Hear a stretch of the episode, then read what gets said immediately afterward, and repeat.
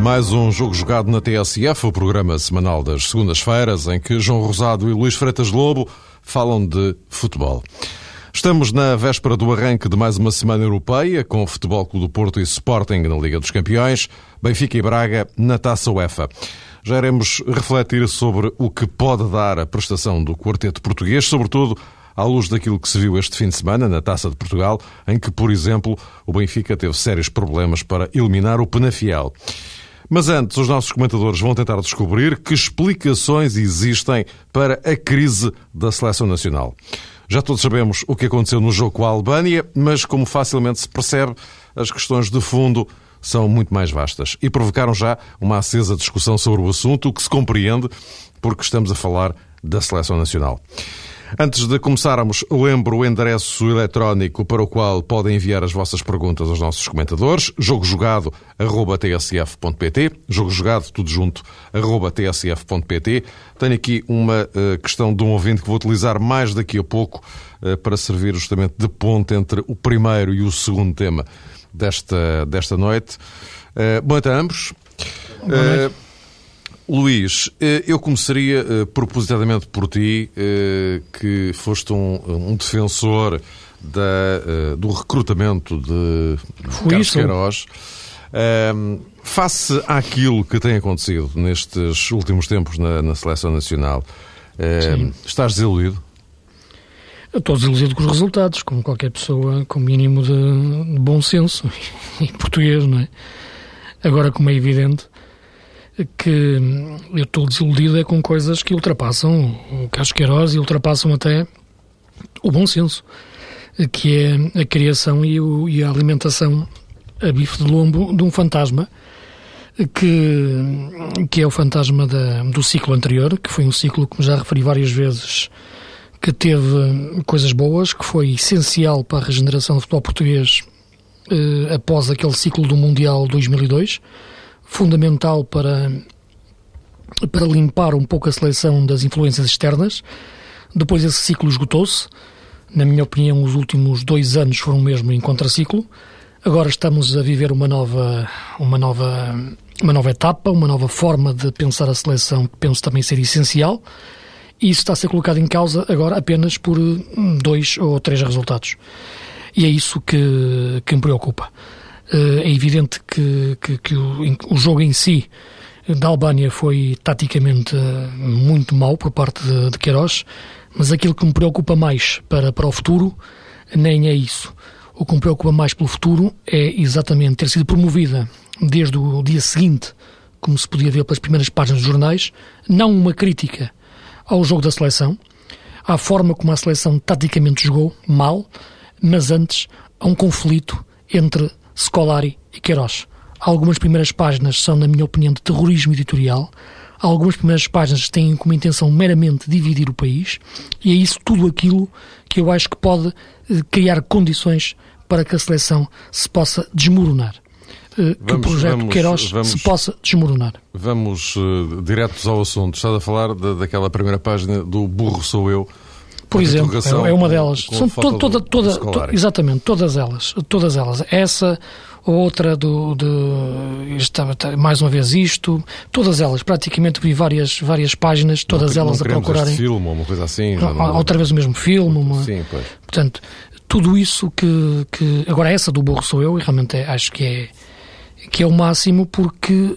Aliás, foi, inclusive, essa, essa frase vem na sequência de um jogo em que Portugal fez uma exibição muito pobre e empatou em casa com a Finlândia, que também não é propriamente um- uma potência, eh, e empatou 0-0, embora tenha dado a qualificação, como é evidente, mas uma qualificação, uma, uma qualificação sofrida em segundo lugar do, do, do grupo. Agora, o que eu tenho receio Se realmente fosse, é que a nesta seleção. altura, se fosse nesta altura, não, não, dava puramente direto, era playoff, não é? Exatamente, depende. de- exatamente, Se- se fosse- segundo lugar. se fosse- exatamente, se fosse agora, no, nesta No Mundial, no- no- o ah, Mundial, claro, claro, no Mundial. não era puramente direto. Eh, Agora, o que me tu preocupa podes, tu- exatamente- Tu, podes continuar eh, as tuas reflexões, mas eu queria já meter aqui ao barulho o, o João Claro. Rosado, eh, porque eh, aquilo que estamos a assistir é uma, um- a uma guerra do, do clube de fãs de Scolari com o clube de fãs de, de Queiroz. Ou, ou, quer dizer, se é que isso existe, mas está a ser alimentado, não sei. O, o, microfone, se não carregares no botão, não te ouve. Exato. Vou carregar então no, no botão vermelho. Uh, dizia então que é verdade uma coisa, a propósito dos tempos de Luís Filipe Scolari, penso que poderíamos eh, recuperar um, essa ideia de que existia de facto um, um clube de fãs que era simultaneamente composto por jornalistas e por adeptos da Seleção Nacional. E muitas vezes havia aqui uma confusão de funções e também de responsabilidades. Isto para responder um pouco mais diretamente à tua pergunta, Mário.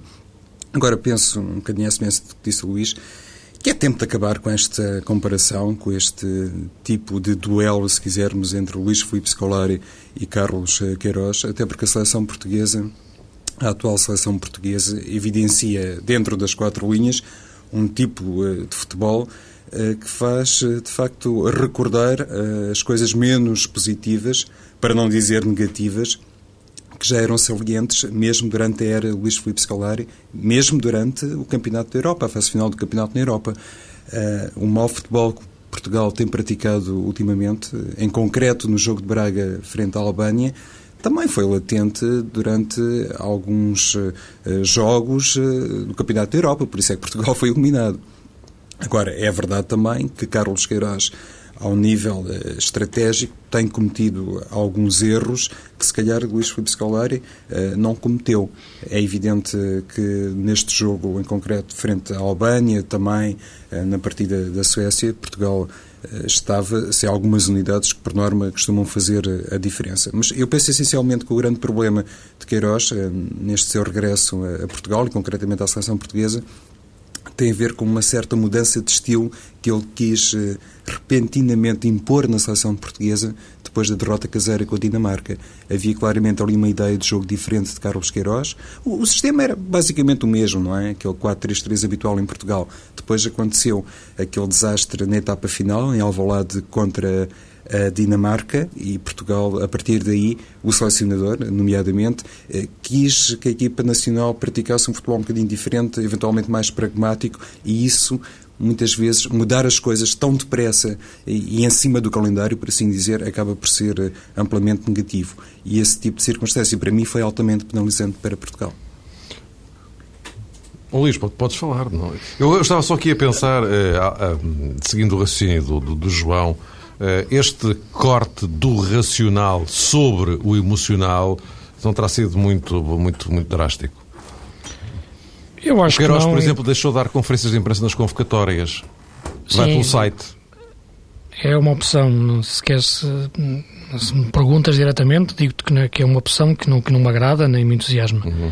Penso que seria, evidentemente, mais, mais útil eh, a convocatória numa conferência de imprensa e depois responder aos, aos jornalistas uh, aquilo que entendesse responder e aquilo que entendesse não, não falar. Uh, não me parece é que esse confronto racional e emocional possa ser feito, porque eu acho que uh, mesmo Scolari era um treinador que gostava de passar uma imagem de emoção quando falava na bandeira da janela, mas depois, como é evidente, também pensava no adversário, tinha os seus, os seus conselheiros e montava a equipa de uma forma racional. Portanto, eu penso que essa parte do, do emotivo também há algum, algum de misticismo à, à volta disso. Uh, agora, é evidente que a figura de, de Queiroz é uma figura que, que, que vende uh, o lado da razão. A figura do, Queiroz, do, do Scolari vendia Não tem aquele o lado... componente populista? Exatamente, mas isso é uma questão de estilo. Que dado momento funcionou também. Eu estou, eu estou a falar do Euro 2004, portanto, nessa fase, que depois funcionou, oh, oh, oh, Mário, funcionou em termos de, de, entusiasmo do público nas bancadas. Agora, não funcionou no relevado, porque a verdade é que conseguimos perder em casa com a, com a Grécia duas vezes. Portanto, não funcionou. As pessoas têm, é preciso ter noção disso. Uh, uh, porque o que se coloca aqui em causa, e é, e é aquilo em que eu acredito, e eu acho que é em discursos táticos e, e equipas taticamente com valor. Não acredito em discursos emocionais, ponto. Isso não, não nos leva a, a lado nenhum. Uh, apenas nos pode criar um estado de ânimo, mas se isso depois não se transformar em boas ideias em termos de jogo jogado, uh, a equipa não rende. E Portugal, o melhor Portugal de Scolari, vinha com uma máquina tática montada atrás da equipa do Porto de Mourinho. Foi uma máquina, também rendeu depois mais à frente, quando os melhores jogadores estiveram nos melhores lugares. E quando isso não aconteceu, a equipa não rendeu. Portanto, aí o lado emotivo, por simplesmente, deixou de funcionar. como aconteceu aqui agora com Queiroz. Uh, estará gravado o programa da semana passada, mas quando me perguntaste a equipa, uh, eu desde logo nem sequer, nem sequer referia a possibilidade de, de, de jogar o Dani, coloquei o Carlos Martins como o homem mais importante para poder pensar um pouco o jogo em meio campo, optei pelo Nani, e, e, em vez do Hugo Almeida entendia o Nuno Gomes como ponta de lança. Só estas alterações todas eu acho que faziam com que Portugal abordasse o jogo com a Albânia de, de forma diferente. Portugal falhou a abordagem tática ao jogo da, da Albânia, mais grave ainda, falhou a reação ao jogo, porque até ao intervalo via-se que, que, a seleção estava num estado de letargia e o início da segunda parte manteve a seleção da mesma forma. Também me causa muita impressão, e isso poderá ser outra, outro objeto de debate, é que Bozingua, Maniche, Simão e Deco na, tenham falhado este jogo por questão de lesão e os quatro tenham jogado dois dias depois pelos seus clubes. O Bozinho e o Maniche de início os 90 minutos, o Simão entrou e entrou bem até vez do golo e o Deco jogou já os últimos 20 minutos, salvo erro, do jogo do Chelsea frente ao Middlesbrough como é que isto é possível, como é que isto está a ser gerido, também é uma questão que, que deve ser pensada e não deve deixar, deixar, deixar de passar em claro. Há pouco, Luís, eh, tocavas eh, precisamente eh, num dos argumentos que mais facilmente é reconhecido como atribuível a Luís Filipe Scolari, ou seja, o facto de ter criado um grupo muito forte na seleção portuguesa e muitas vezes ter sido capaz, Luís Filipe Scolari, de inclusive ultrapassar a sua esfera tradicional de, de, de ação, ou seja, foi um treinador e foi um selecionador que tinha um peso dentro da Federação Portuguesa de Futebol que muitas vezes eh, fazia dele a primeira figura uh, da FPF e não propriamente o presidente. E se calhar, quando falamos de futebol, obrigatoriamente temos que falar primeiro do selecionador e do treinador e não do, dos dirigentes e não de Gilberto Mandil, por exemplo. Mas, a propósito dessa questão que agora levantaste, Simão, eh, Maniche, eh, Bozingua e Deco realmente uhum. tiveram intervenções eh, nesta jornada dos respectivos campeonatos, nesta última jornada. Se calhar com Scolari, digo eu, perante algumas coisas que aconteceram no passado, este tipo de indefinição não existiria. Provavelmente também por uma questão de personalidade, por ser um indivíduo mais permissivo, mais tolerante. Carlos Queiroz pode estar mais sujeito a este tipo de indefinição e isso naturalmente acaba por o atrapalhar.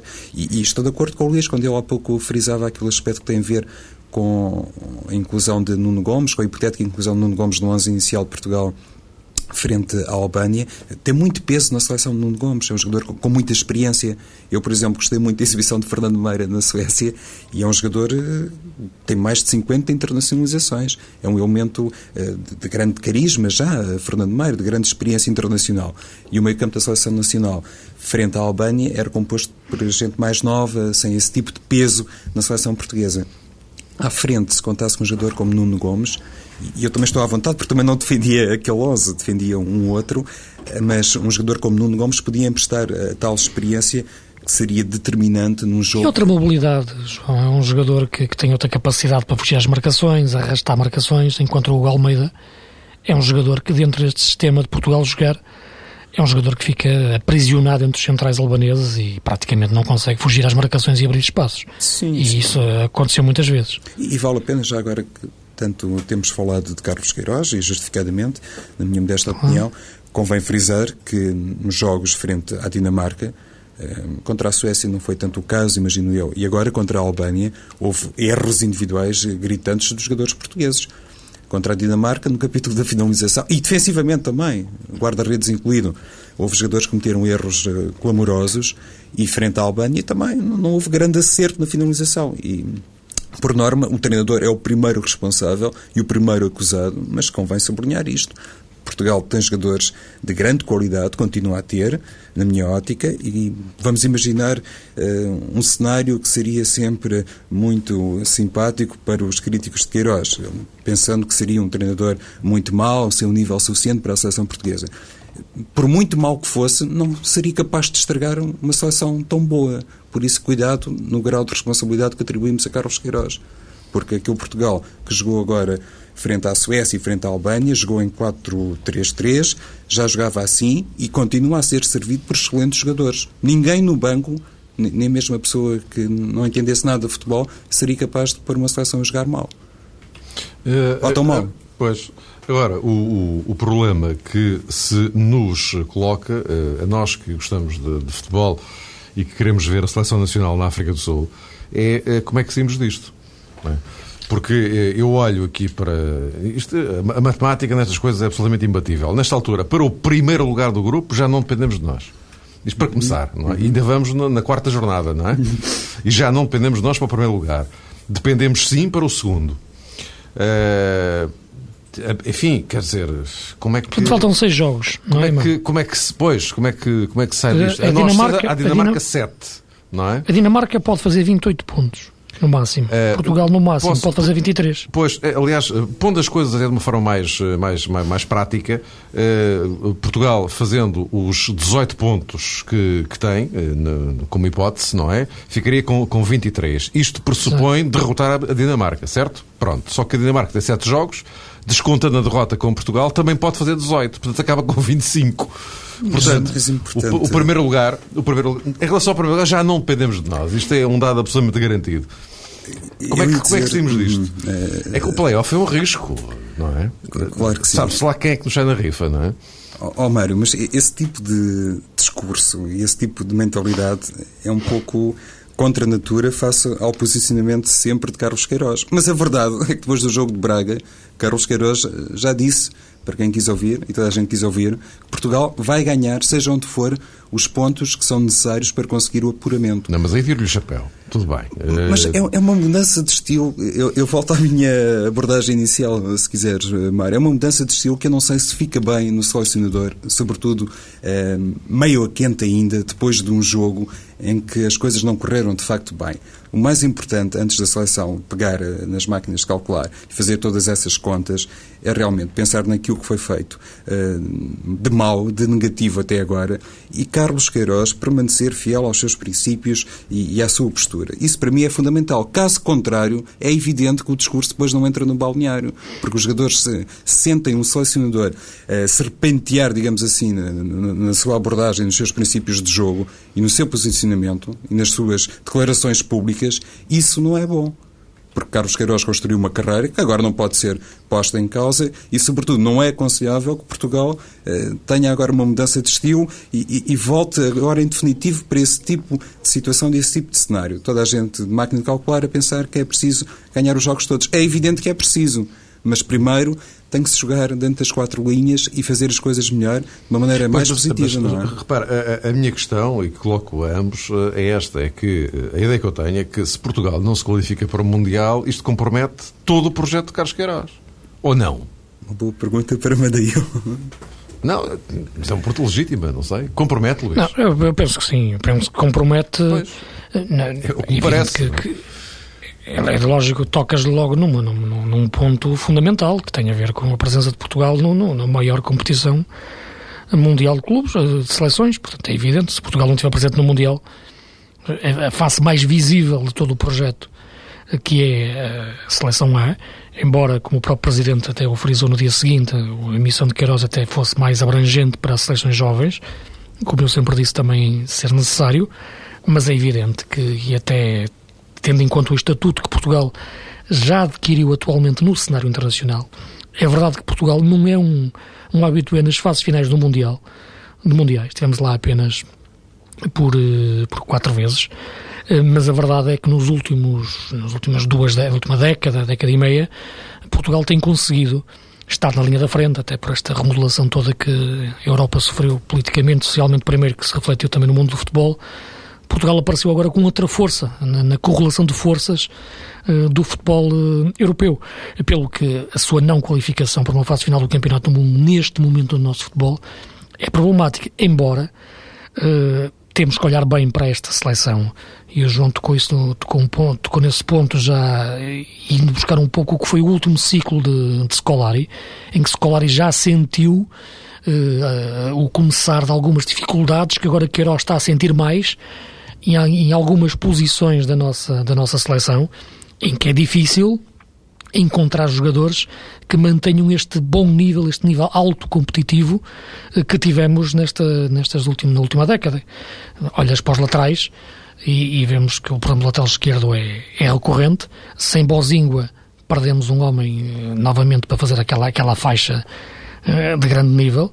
O problema de Deco é um problema que tem que ser pensado, porque não temos um homem para construir o jogo desta maneira. A questão do ponta de lança, a questão dos extremos perceberem que têm que jogar para a equipa e não jogarem para si.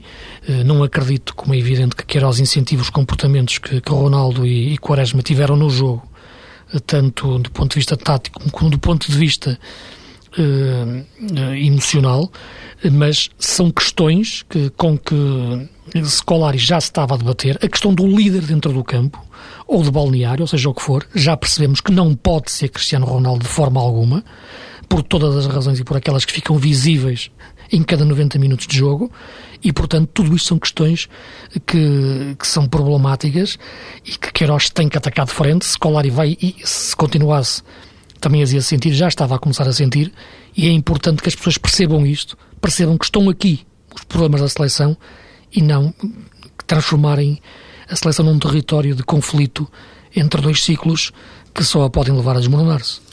Eu vou pegar, Mário, se nós licença, muito sucintamente nesta sim. palavra que o Luís utilizou, este conflito. Eh, também tem Queiroz, eh, penso que interiormente, esse tipo eh, de dilema. Saber se o seu projeto, de facto, perante estes dirigentes da Federação Portuguesa de Futebol é há quatro anos ou mais, é um projeto para recuperar todo o edifício de futebol português, ou não, ou se é uma coisa a curto prazo que se destina a qualificar uma seleção com muita gente talentosa para a fase final de um campeonato do mundo. E eu creio, por aquilo que conheço de Carlos Queiroz, que é um treinador e é um selecionador que gosta de pensar as coisas de uma forma mais abrangente. Eu próprio, neste momento, não, não tenho a certeza, imagino eu, não tenho qualquer tipo de garantia de Madail que uh, esteja na, nas funções de selecionador nacional para durar, independentemente do tipo de qualificação que Portugal uh, obtenha, neste caso, para a fase final do, do Mundial de 2010. Até porque ninguém garante que vamos ter uma deal mais quatro anos. Mas quando, quando chegou Queiroz e quando foi contratado, uh, a abordagem era diferente. Certo. Toda a gente e basta a reação, basta a reação de Modail a abandonar a tribuna. Exatamente. Já, já, é um, digamos, um volto face, uma marcha atrás na postura do Presidente da Federação que deve incomodar muito um homem como Queiroz. Eu aproveitava então para pegar nesta pergunta de Carlos Santos de Lisboa para fazer a ponte para o tema que eh, segue nesta ponta final do jogo jogado de hoje, que tem a ver com a Semana Europeia, que arranca amanhã, Liga dos Campeões e Taça UEFA. Uh, a pergunta é esta: há algum paralelismo entre Carlos Queiroz e Kike Flores na seleção e no Benfica? Quando ambos dizem que estão a construir uma equipa sólida para o futuro. Uh, isto não é a pergunta, a pergunta é agora não correm ambos o risco de serem ultrapassados pelo tempo que não têm? Alguém quer pegar? Luís? Não, é, não há comparação possível. Estamos a falar de um treinador de clube e outro de um selecionador nacional. Mas a questão é essa, é justamente, se é possível haver esse, esse paralelismo. Não, não é, não é possível. A questão do tempo, já referi que é uma questão eh, falsa, na minha opinião, em, em relação muitas vezes a treinadores de clube, eh, porque não é necessário assim tanto tempo construir uma boa equipa quando se tem boas ideias e se tomam boas opções de início. Uh, em geral, o tempo pede-se quando há poucas ideias e se tomam más opções. É por isso que depois se pede tempo para tentar corrigir os erros. O caso da seleção é diferente. Vive muito do trabalho dos próprios clubes, de momentos dos jogadores, de, da sorte de ter dois ou três jogadores que jogam próximos entre si, a jogar no mesmo clube e poder pegar nessa, nesse motor e metê-lo na seleção. Portanto, não há, não há comparação possível. Apenas a, a, o facto de os dois apanharem uh, seleção, no caso de Queiroz a seleção, no caso do Kiko e o Benfica, em processos de construção.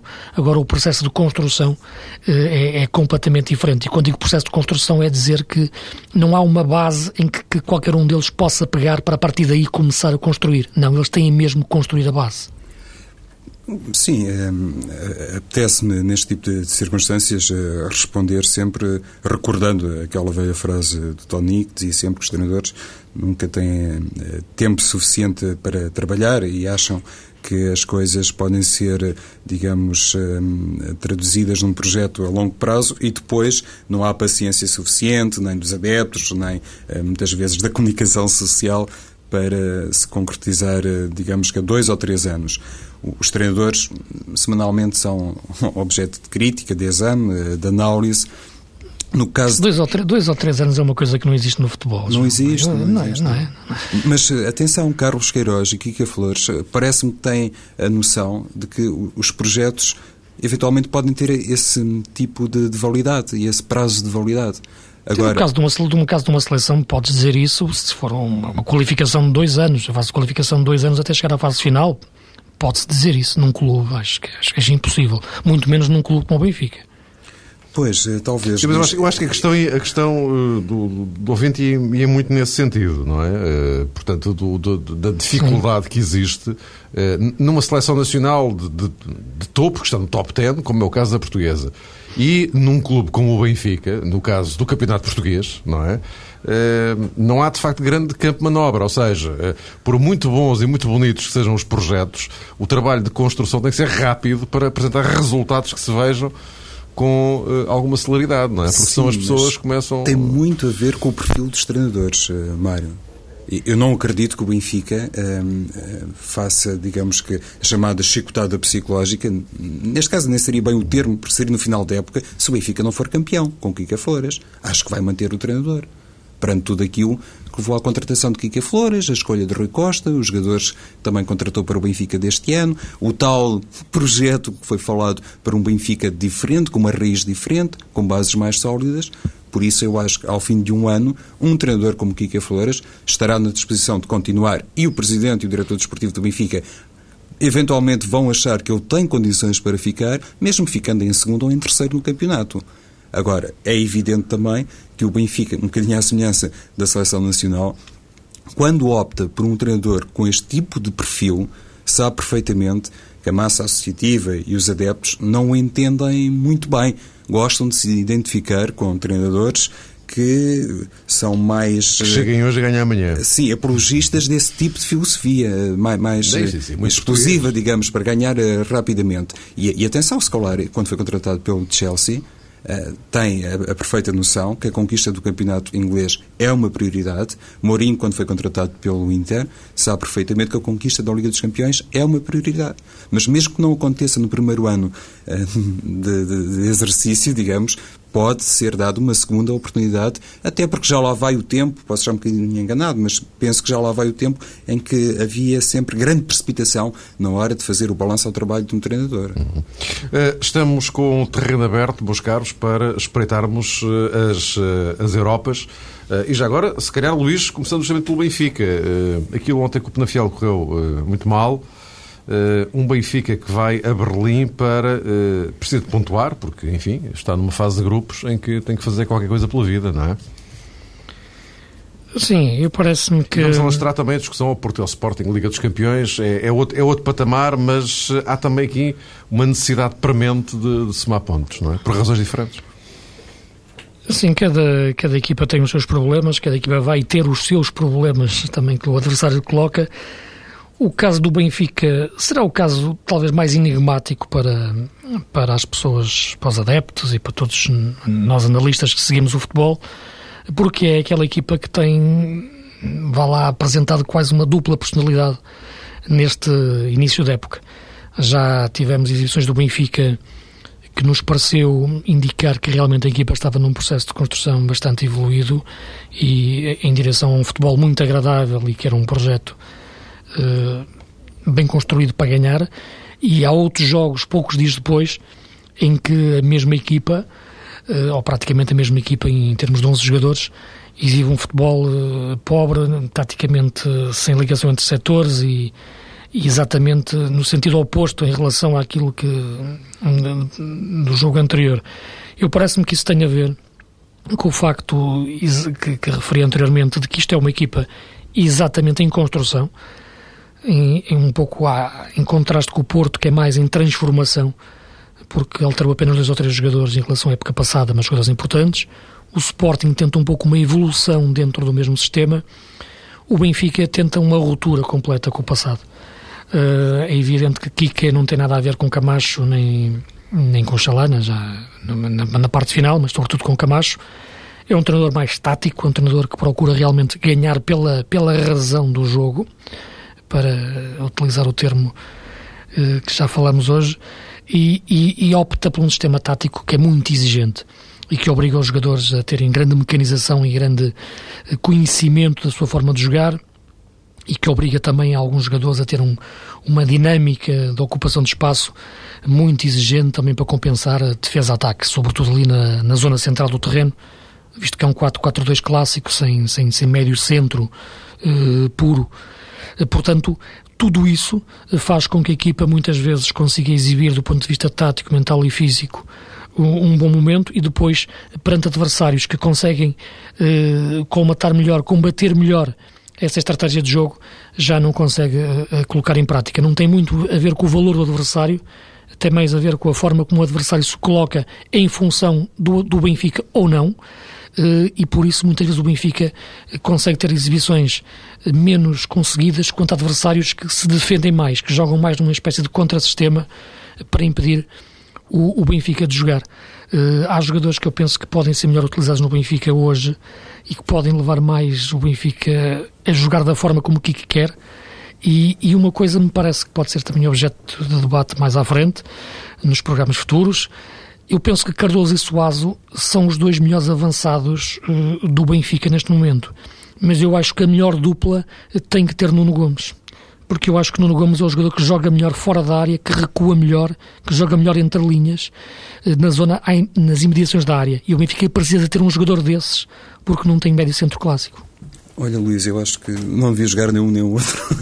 Ou seja, estou de acordo contigo parcialmente quando dizes que este sistema do Benfica é demasiadamente exigente, ou o sistema de Kike Flores, melhor dizendo, para este Benfica.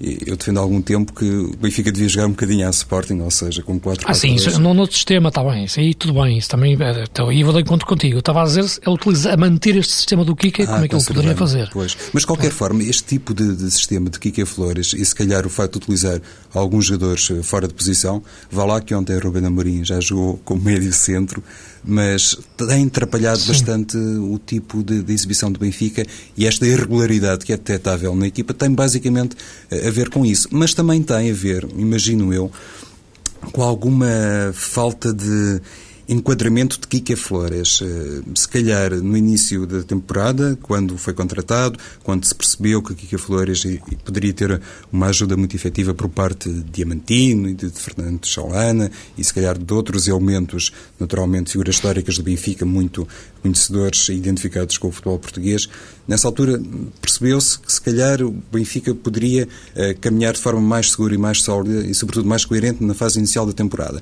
Depois, aqueles jogos contra o Rio Ave, contra o Leixões e até mesmo o jogo caseiro com, com o Futebol do Porto, para mim, ilustraram esse tipo de problema. Eu acho que Kika Flores não, não tem, não recolhe, uh, enfim, por vontade própria ou não, ou não tem informação suficiente a propósito de determinado tipo de desafios em que o Benfica precisa de demonstrar armas que, à partida, não fazem parte da raiz futebolística de Kika Flores. E se calhar essa falta de enquadramento obriga o Benfica muitas vezes a portar-se como um, conjunto do meio da tabela quando não é assim. E acho que alguma falta de ambição de, de Kika Flores em determinado tipo de jogos basicamente tem a ver com falta de informação também. Meus amigos, temos três minutos. É só para situar. Porque senão aqui isto, o gong é implacável. Luís, vamos espreitar também uh, Porto e Sporting, que uh, precisam de pontuar, ainda que por razões diferentes. Embora mais uh, a vitória, digamos, seja mais imperativa para o Porto, é por jogar em casa, não é? Sim, para o Porto é fundamental esta dupla jornada, como o Oswaldo referia hoje, porque vai jogar com o Dinamo de Kiev primeiro em casa, depois fora. É fundamental. Acho que são os dois jogos que o Porto tem de ganhar para, para ficar numa posição confortável em relação depois ao jogo de, da Turquia frente ao Fenerbahçe, que poderá ser o, o jogo decisivo uh, para apuramento se cumprir frente, frente ao Dinamo de Kiev, embora este Dinamo de Kiev seja uma equipa, uma equipa forte. O Shakhtar Donetsk, embora seja uma equipa que está mal no campeonato, talvez seja uma equipa que, em termos de, de, de jogo europeu, de ritmo internacional, possa, possa ser mais, mais, mais à medida desse futebol internacional, não só pelos brasileiros que tem, mas pela forma como, como, como taticamente se coloca em campo, mais técnica a forma de jogar, pelo que o Sporting poderá encontrar aqui mais dificuldades uh, neste jogo. Também acho que pode ser interessante referir o facto do, do Braga Portsmouth, que pode ser um jogo interessante para ver como é que o Braga interno pode ser tão diferente do Braga internacional. O Braga ontem sofreu muito para ganhar em Chaves, tem feito, no entanto, uma, uma boa carreira europeia. Este Sportsmount vem de eliminar o Guimarães e será interessante ver como é que Jorge Jesus vai montar a equipa amanhã. Agora vai dar o, o troco. João. Estava aqui a pensar nas opções de Jesualdo Ferreira para a partida frente ao Dinamo de Kiev, não convocou o Elton. Bem recentemente, Jesualdo disse que tinha os três melhores eh, guarda-redes do futebol português. Penso que chegou ao ponto de dizer isto, o que foi também um grande voto de confiança em Nuno Espírito Santo, que, por sinal, se portou muito bem no desafio uh, na Sertã, mas não convocou Elton, não tem também Stepanov, por opção, uh, Benítez, Candeias. Futsila ilusionado. Futsila ilusionado, e também não convocou uh, Pelé. Ou seja, Mário, eu acho que o Futebol do Porto, ao nível das segundas linhas, também se debate com, com alguns problemas coisa que ficou latente no desafio de ontem do Benfica, mas o Futebol do Porto tem também um problema aí muito semelhante. Eh, evidentemente que o caso de Elton não, não pode ser contextualizado neste tipo de conversa que estou a ter aqui, mas é um facto, por exemplo, quando se deixa de fora um jogador como Pelé, que uh, o Futebol do Porto pressente que tem que regressar um bocadinho ao sistema da época passada, o que tem sido também adotado por Josualdo Ferreira, mas se calhar aos jogadores uh, que normalmente dão mais garantias. E há uma excelente notícia, Tariq Sectui está pronto, apto a jogar, e isso pode permitir a Jesualdo recriar uh, o Futebol do Porto da época transada. E pronto, estamos em cima da hora. Enfim, a correr, a correr, a correr. Uh, fica encontro marcado para de hoje uma semana, novamente no Jogo Jogado. Podem enviar as vossas perguntas para Luís Freitas Lobo e João Rosado, jogojogado.tsf.pt e então uh, vamos ter uma semana de futebol europeu na TSF. Até segunda-feira.